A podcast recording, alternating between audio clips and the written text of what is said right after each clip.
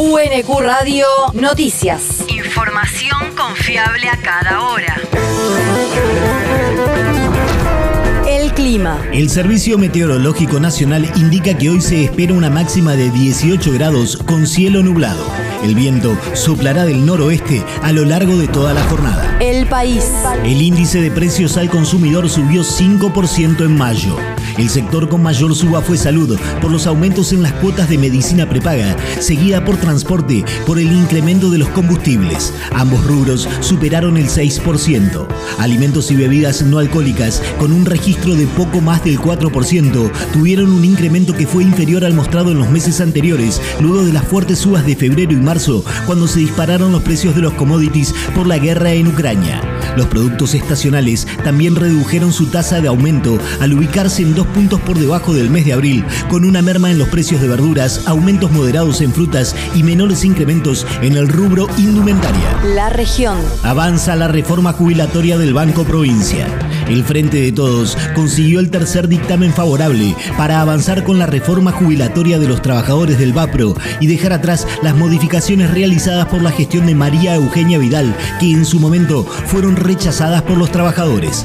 Desde el oficialismo esperan poder tratar la iniciativa el 30 de junio, tanto en la Cámara Baja como en senadores, y convertirla en ley ese mismo día, a pesar de la oposición del macrismo y los libertarios. El territorio. Impulsan beneficios fiscales para El municipio de Quilmes presentó ayer en el Consejo Deliberante un proyecto de ordenanza que se propone apoyar la recuperación de los pequeños comercios e industrias, contribuyendo a construir un sistema tributario más progresivo. Se establecen beneficios fiscales extraordinarios para los contribuyentes monotributistas alcanzados por el régimen simplificado, alcanza a pequeños contribuyentes y cubre las obligaciones de pago de la tasa por inspección, de seguridad e higiene, derechos de publicidad y propaganda y derechos de inspección de pesas y medidas. El mundo. Indígenas ecuatorianos llaman a un levantamiento nacional. El movimiento indígena y campesino de Cotopaxi llamó ayer a todas sus comunas y organizaciones a un gran levantamiento indígena y popular en defensa de su agenda de lucha y por la liberación del dirigente Leónidas Isa, detenido por la policía en medio del paro decretado por la Confederación de Nacionalidades Indígenas en la vía pública fue interceptado por miembros de élite de la fuerza policial y del ejército. Lenin Zarzosa, abogado de la CONAIE. Y no interceptado, detenido de manera violenta, incomunicado durante cinco horas, no, no sabíamos de su paradero. Eh, a las 5 de la mañana supimos que le trasladaron acá, ¿no? una ciudad distinta, lugar de su detención y de su juez natural. Eh, y a la, hasta este momento no se sabe por qué delito lo acusan.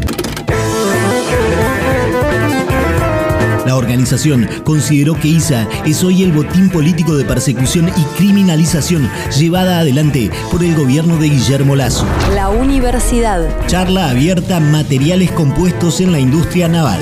Del 22 al 24 de junio se realizarán actividades dirigidas a estudiantes, graduados y docentes de arquitectura naval a cargo de Fermín Otero Gruer de la Escuela de Náutica de Barcelona, España, en el marco del convenio entre la Universidad Nacional de Quilmes y la Universidad Politécnica de Cataluña. Serán en la sede Bernal y en la sede San Fernando.